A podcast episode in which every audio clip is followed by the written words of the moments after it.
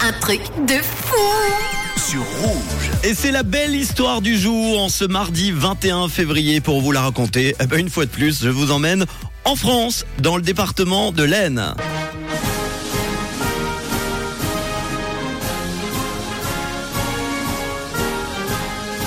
Une histoire qui s'est déroulée mercredi dernier. Caroline et Sophie, c'est leur nom, ont été bouleversées après une soirée dans un restaurant. Alors elles étaient en train de manger dans l'établissement qui s'appelle la Bourse au Grain à Soissons, donc dans l'Aisne, en compagnie de leur famille, tranquillement. Et elles ont eu une très belle surprise à la fin du souper. Au moment de vouloir euh, payer l'addition, le serveur arrive, il leur indique que leur note a déjà été réglée par leur voisin de table. Le problème, c'est que personne ne connaissait ce fameux monsieur qui mangeait effectivement à côté d'eux. Il l'avait vu durant la soirée et qui avait déjà d'ailleurs quitté le restaurant depuis un petit moment.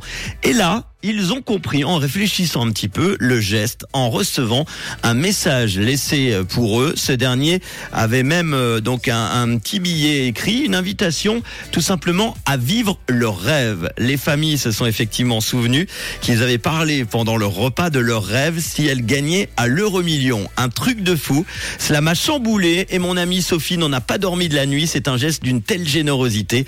C'est le témoignage de Caroline sur son compte Facebook après avoir partagé la belle histoire il y a quelques heures, une belle info positive en tout cas dans ce monde où tout ne tourne pas rond, il faut le dire, comme euh, ce restaurant par exemple dans l'Aisne en France qui avait décidé d'afficher des clients qui eux n'ont pas payé leur addition, ils les ont affichés sur Facebook et en fait le directeur a publié leurs photos prises avec les caméras de surveillance en les appelant à venir régler la note dans les deux jours.